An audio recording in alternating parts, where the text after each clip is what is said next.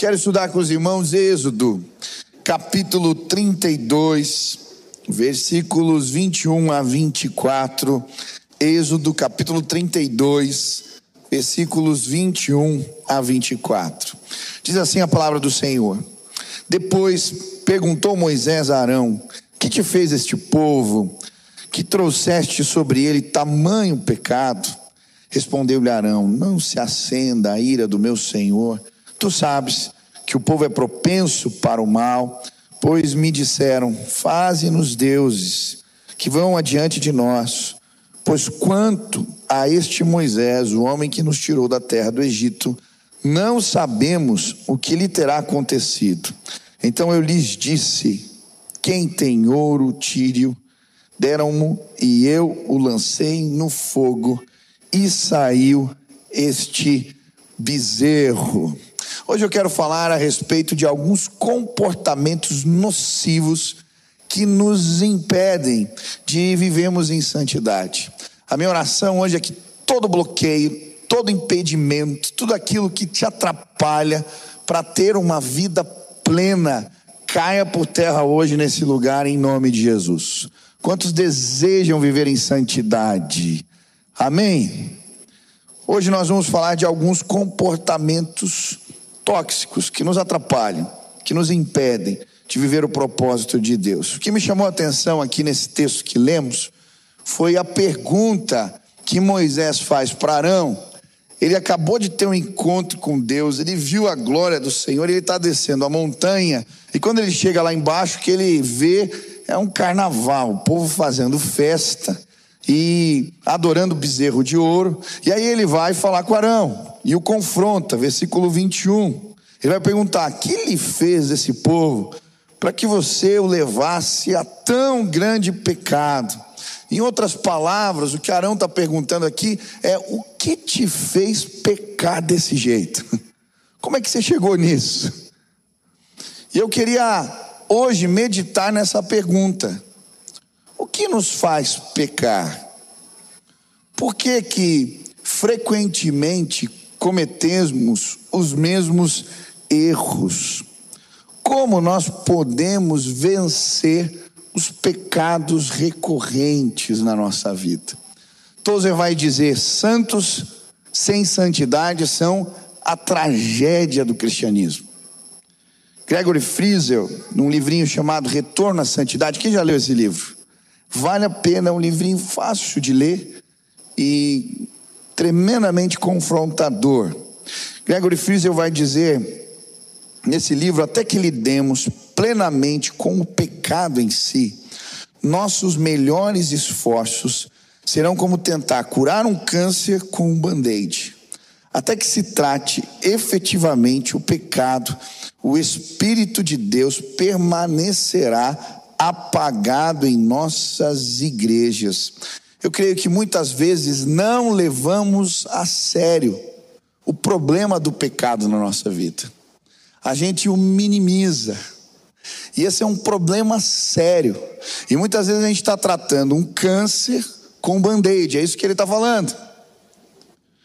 Mas como assim pecado é coisa séria? Quando estudamos a palavra, nós vamos ver consequências em relação ao pecado recorrente que roubam de nós a vida plena que o Espírito quer nos dar.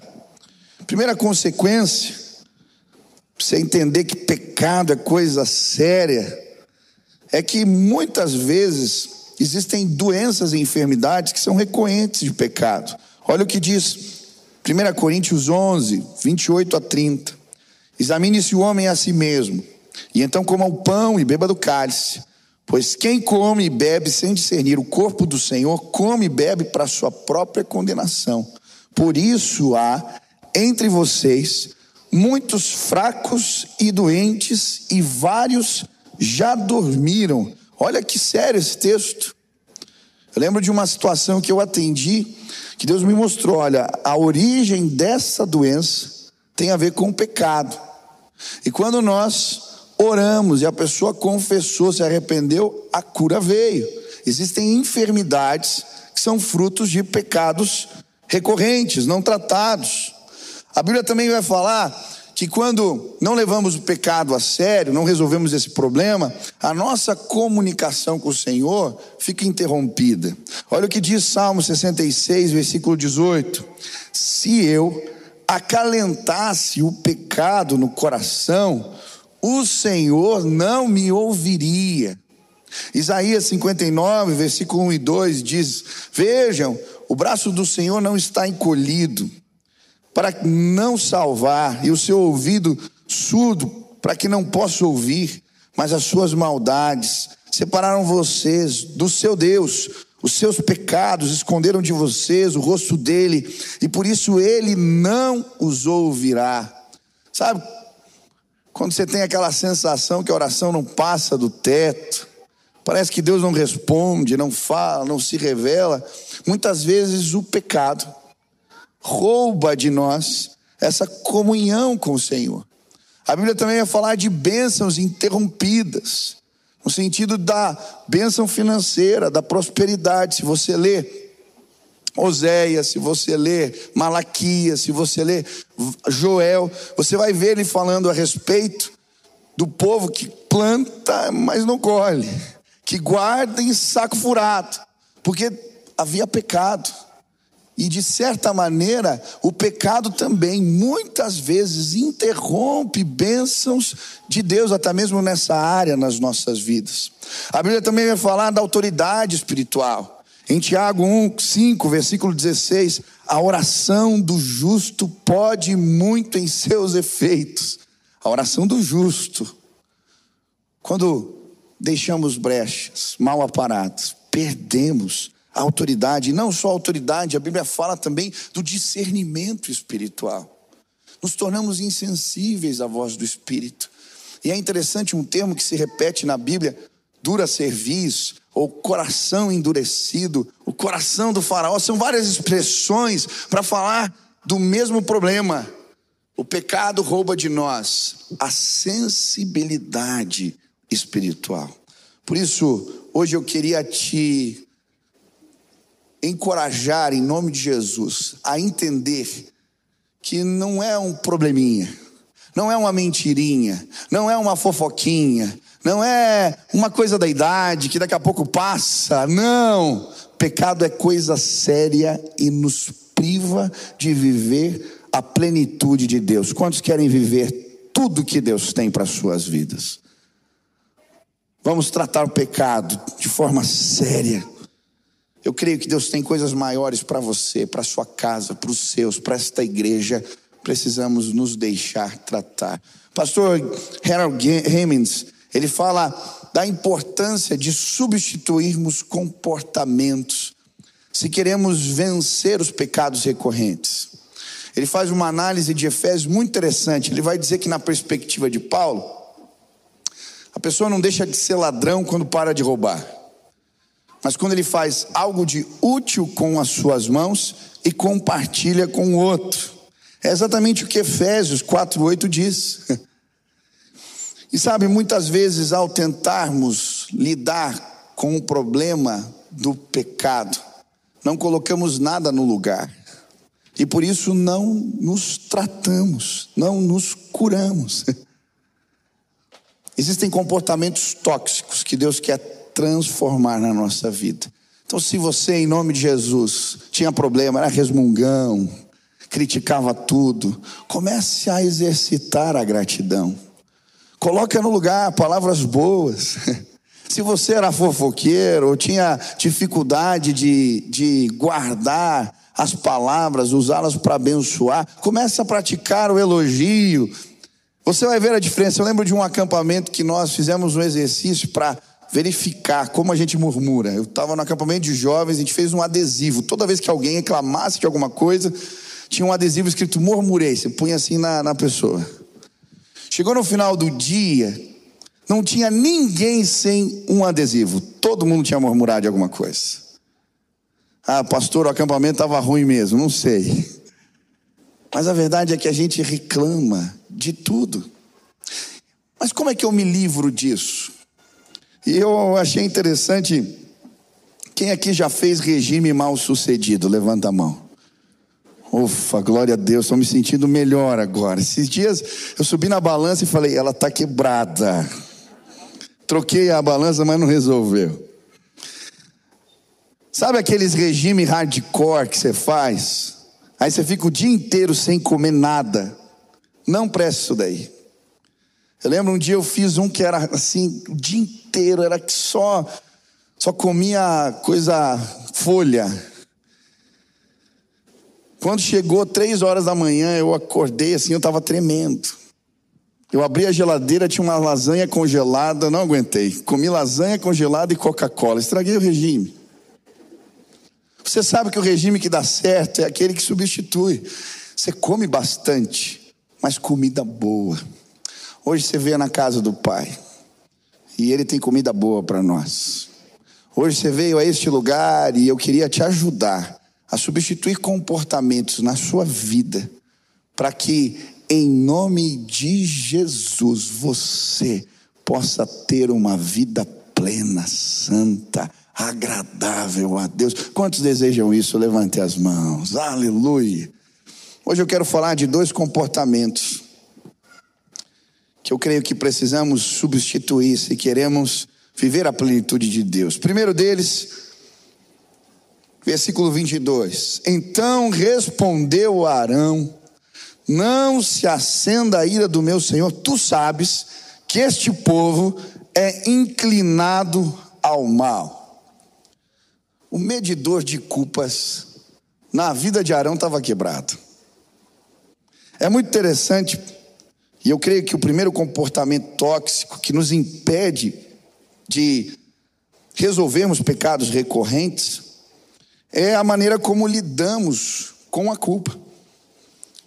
Transferimos, apontamos, não nos responsabilizamos. É exatamente isso que Arão faz aqui. Quando Moisés desce a montanha e o confronta, ele vai dizer: olha, esse, esse povo, esse povo que é inclinado para o mal. Mas a verdade é que ele tinha participado diretamente da decadência espiritual. Ele, com as suas próprias mãos, havia feito o bezerro de ouro. A culpa era dele. Eu lembro que alguns anos atrás eu comprei um carro. Eu resolvi tentar comprar um carro no leilão. O preço estava muito bom e eu falei, vou arriscar. E aí comprei o um carro no leilão e foi interessante quando chegou o carro, eu pedi para um mecânico da minha confiança dar uma olhada se estava tudo em ordem. E ele analisou o carro de ponta a ponta e falou: Pastor, você fez um belo negócio, parabéns. E eu saí feliz com o carro. Mas um dia eu estava numa avenida subindo assim, uma ladeira, e o carro começou a engasgar e parou. Eu falei: Meu Deus. Consegui rebocar, levei no lugar. Sabe qual era o problema do carro? O medidor de gasolina estava quebrado. Tem muita gente que estacionou na vida espiritual, porque o medidor de culpas está quebrado. E essa é uma herança adâmica. Se você olhar na palavra de Deus, você vai ver que quando há a queda, o pecado original, e Deus vai tratar com o homem, ele vai dizer: Foi a mulher que o Senhor me deu. Quando ele fala com a mulher, a mulher diz: Foi a serpente. E ninguém se responsabiliza. Isso é tão forte que depois acontece o mesmo com Caim. Quando ele entrega uma oferta que não agrada o Senhor, e o Senhor fala com ele, ele cria um vilão, o seu irmão. Eu acho interessante o texto de Gênesis 4, quando a Bíblia fala da conversa de Deus com Caim. Olha o que Deus disse para Caim: por que você está furioso? Se fizer o bem, não será aceito. Mas se não fizer, saiba que o pecado ameaça a porta. Ele deseja conquistá-lo, mas você deve dominá-lo. O que, que ele está dizendo? Presta atenção, Caim. Resolve o teu problema. Você fez errado, mas ele prefere criar um vilão e ele mata o seu irmão. E a verdade é que nós somos peritos em criar vilões. Sempre tem alguém que é responsável pelo problema que a gente não sabe resolver. Esses dias eu cheguei na sala de casa, a parede estava toda riscada. Eu olhei, Nina e Beni na sala, falei: quem foi que riscou a parede? A Nina com a caneta na mão disse: foi o Benício.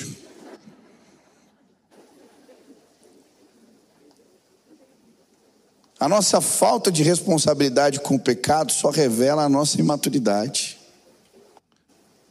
Meu irmão, você quer viver livre desse negócio que te incomoda? Bate no peito hoje e diz: a culpa é minha. A responsabilidade é minha. Eu preciso resolver. Deixa eu te dizer, a culpa do casamento que não vai bem é tua. A culpa da decadência espiritual na tua casa é tua. A culpa dos vícios que você carrega até hoje e nunca resolveu é tua. Enquanto a culpa for do trauma que eu vivi, da pessoa que me machucou, do pastor que não me liderou bem, da, do governo que não faz nada que presta, e eu nunca resolvo a minha vida. Em nome de Jesus hoje, Deus vai pôr a mão no medidor que está quebrado, vai equilibrar esse negócio. Você vai falar: Eu vou sim resolver a minha vida em nome de Jesus. Sabe o que eu quero? Que você saia daqui indignado com o pecado. Que você volte para casa e chegue e fale: Acabou. Eu não vou ser mais refém desse negócio. Eu não vou ser mais refém da pornografia, eu não vou ser mais refém da maledicência, eu não vou trazer discórdia para minha casa, eu vou tratar o meu problema em nome de Jesus. Eu lembro do jovem que era intempestivo, agressivo com as palavras, vira e mexe estava em briga e confusão, até que um dia com a namorada ele se perdeu, e eu fui conversar com ele: o que está acontecendo? E ele me contou seus traumas, seus abusos, seus machucados, e eram muitos. Eu falei: olha, você tem uma opção. Se prostrar diante disso e continuar essa vida até a próxima briga, ou resolver o problema. Eu vou te passar, ó, você vai tratar assim, você vai fazer assado. Esse menino foi para tiro de libertação, ele fez tratamento é, na terapia, ele foi acompanhado por um discipulador, hoje ele está curado e a sua casa é uma benção. Em nome de Jesus, Deus está nos chamando a responsabilidade. Mas, pastor, como é que eu conserto o medidor de culpas? Como é que eu trato isso? E a Bíblia vai falar para nós como que a gente substitui esse comportamento. A Bíblia vai falar a respeito da confissão. Quem quer ser curado aqui? confissão. E a Bíblia, quando fala da confissão, ela fala da confissão em três níveis. Primeira confissão, ela é direcionada a Deus. 1 João, capítulo 1, versículo 8 a 10. Se declararmos que não temos pecado algum, enganamos-nos a nós mesmos e a verdade não está em nós. Todo mundo tem culpa no cartório. Mas olha o que ele diz, versículo 9: se confessarmos os nossos pecados, Ele é fiel e justo para nos perdoar todos os pecados e nos impurificar de qualquer injustiça. Aleluia! Sabe, o hábito da confissão, ele precisa ser diário. No teu momento de oração, você separa um tempo para Deus sondar teu coração. Sabe uma coisa? Às vezes a gente está tão focado e acredita que o, o nosso problema é determinada coisa, que a gente está ignorando um monte de coisa errada. Eu lembro do dia que eu comecei a orar como salmista: Senhor, sonda o meu coração esquadrinhe os meus pensamentos, vê se há em mim algum caminho mal. Eu oro assim todos os dias. E você vai se impressionar de saber quão pecador eu sou. Sabe por quê? Deus mostra. Olha o jeito que você falou lá com tal pessoa. Olha Olha o teu tua intenção quando você fez isso. Olha a palavra que você usou naquela conversa. E sabe, quando deixamos o Espírito nos sondar e praticamos a confissão, somos renovados e elevados a vivermos uma vida cujo padrão é Jesus e esse padrão é alto. Por isso eu preciso praticar a confissão diariamente. Segundo, a confissão, um segundo nível, ela é direcionada à liderança espiritual, aos sacerdotes. Você vai ver em Levíticos como eles tratavam tanto a questão do pecado, até quando alguém estava doente, leproso, tinha todo um processo que envolvia a ação do sacerdote. Por vezes, ele pegava o sangue do cordeiro, colocava na ponta da orelha, na ponta do dedo, na ponta do pé. O que, que era? À medida que nós nos colocamos diante das lideranças que o Senhor estabelece nas nossas vidas e deixamos elas nos tratarem, o sangue do Cordeiro de Deus nos purifica de todo pecado. Quantas vezes Deus usou pessoas para tratar a minha vida? Gente mais madura que eu, gente que já andou mais uma milha em algumas áreas que eu era inexperiente. E como foi um privilégio poder sentar, ouvir, ser ministrado, e enquanto o irmão ministrava, ah, me abençoava, o sangue de Jesus me libertava, a cura Confessa. Existe um outro nível de confissão, que é a igreja. Tiago 5, versículo 16: Portanto, confessem os seus pecados uns aos outros, orem uns pelos outros para serem curados. A oração de um justo pode muito em seus efeitos. Tem pecado que a gente tem que compartilhar na comunidade, fé. É na célula. Pecado, quando se torna público, sabe que ele tem capacidade de gerar vergonha. Eu lembro de uma menina que engravidou, uma benção essa menina. Que eu falei para ela, conversa com os seus. Mas ela ficou tão envergonhada que ela nunca mais pisou na igreja. A confissão gera cura. Quando abrimos os nossos corações, quando nos colocamos na presença de Deus, o medidor de culpas, ele é arrumado quando nos responsabilizamos e temos uma atitude de enfrentar os problemas, a cura de Deus vem sobre nós, em nome de Jesus. Para de pôr a culpa no atraso, do atraso recorrente, no trânsito que não existe. Para de pôr a culpa de tantas coisas, a vilões que você criou Hoje, em nome de Jesus, o conserto de Deus vai chegar para nós. Quantos desejam isso? Aleluia. Segundo comportamento que precisamos consertar, trocar, se queremos viver a plenitude de Deus, tem a ver com os bezerros escondidos dentro de nós. No versículo 24, eu acho interessante.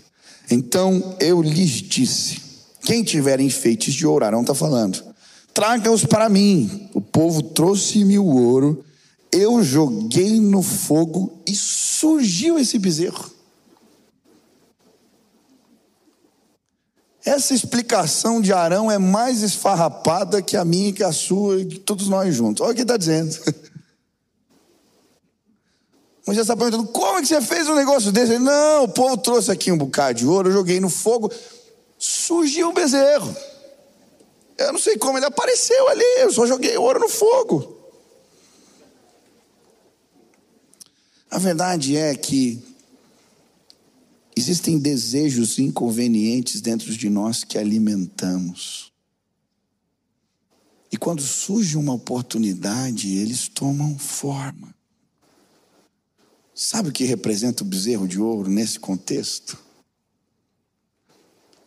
As festas que aconteciam no Egito tinha uma festa em especial que tinha a ver com o deus Ápia. Quando nascia um bezerro com determinadas características, um bezerro negro com determinados padrões, ele era considerado a encarnação dessa divindade, Ápia. Era um deus da fertilidade. E por isso eles pegavam esse bezerro, ele era alimentado durante 40 dias só por mulheres. E depois que ele já tinha ganhado um certo porte, eles colocavam ele numa arca dourada. E acontecia uma procissão, que na verdade era um verdadeiro carnaval, Deus da fertilidade. Pode imaginar como era essa festa? Sabe que Arão estava fazendo aqui ao reconstruir aquilo? Dando forma aos desejos que estavam no seu coração. Ele estava, na verdade, com saudade das festas do Egito.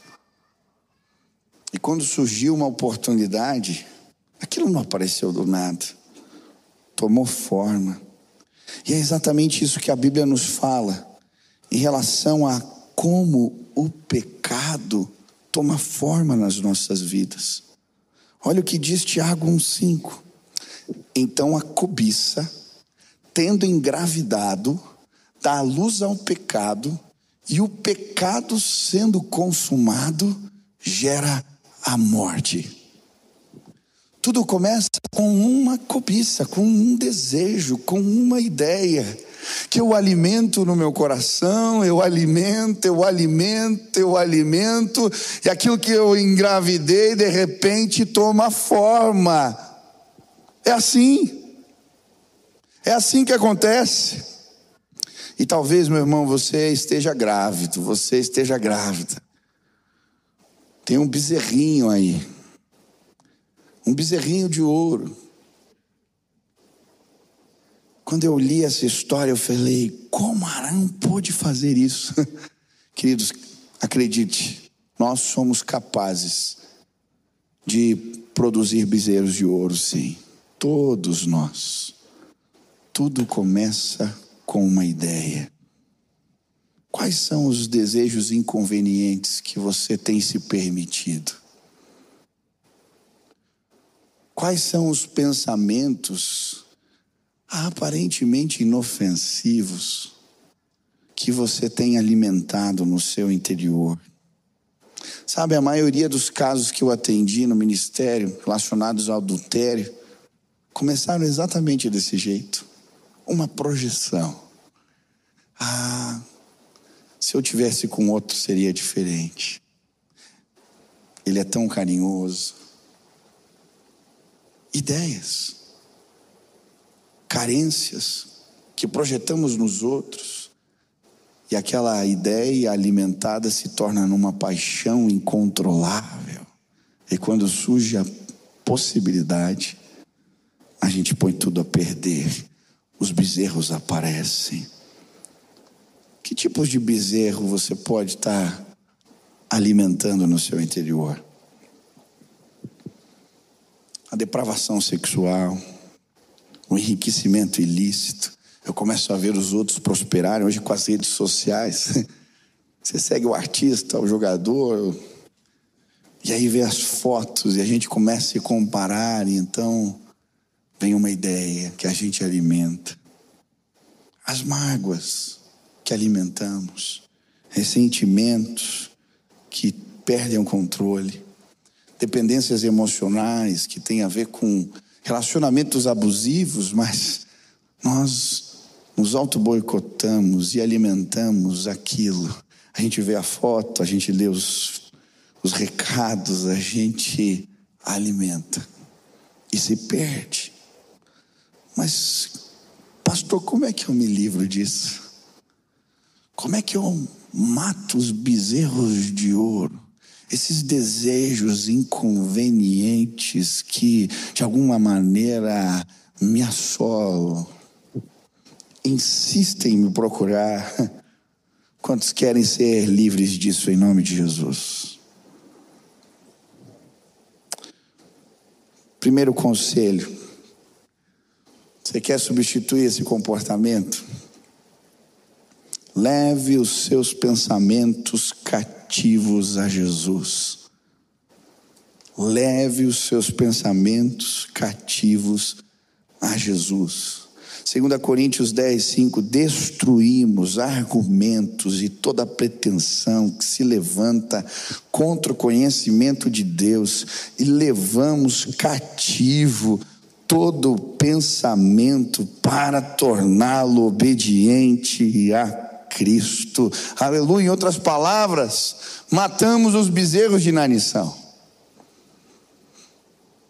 Quando surge o desejo, a ideia, eu levo cativo o pensamento. Eu lembro um jovem que eu estava acompanhando, ele se libertando do vício em pornografia. Sabe o que ele fez? Ele pôs uma foto da família dele na carteira. Toda vez que a tentação, que o desejo vinha, ele abria a carteira, olhava para a foto e falava assim: Eu não vou estragar a bênção que Deus me deu.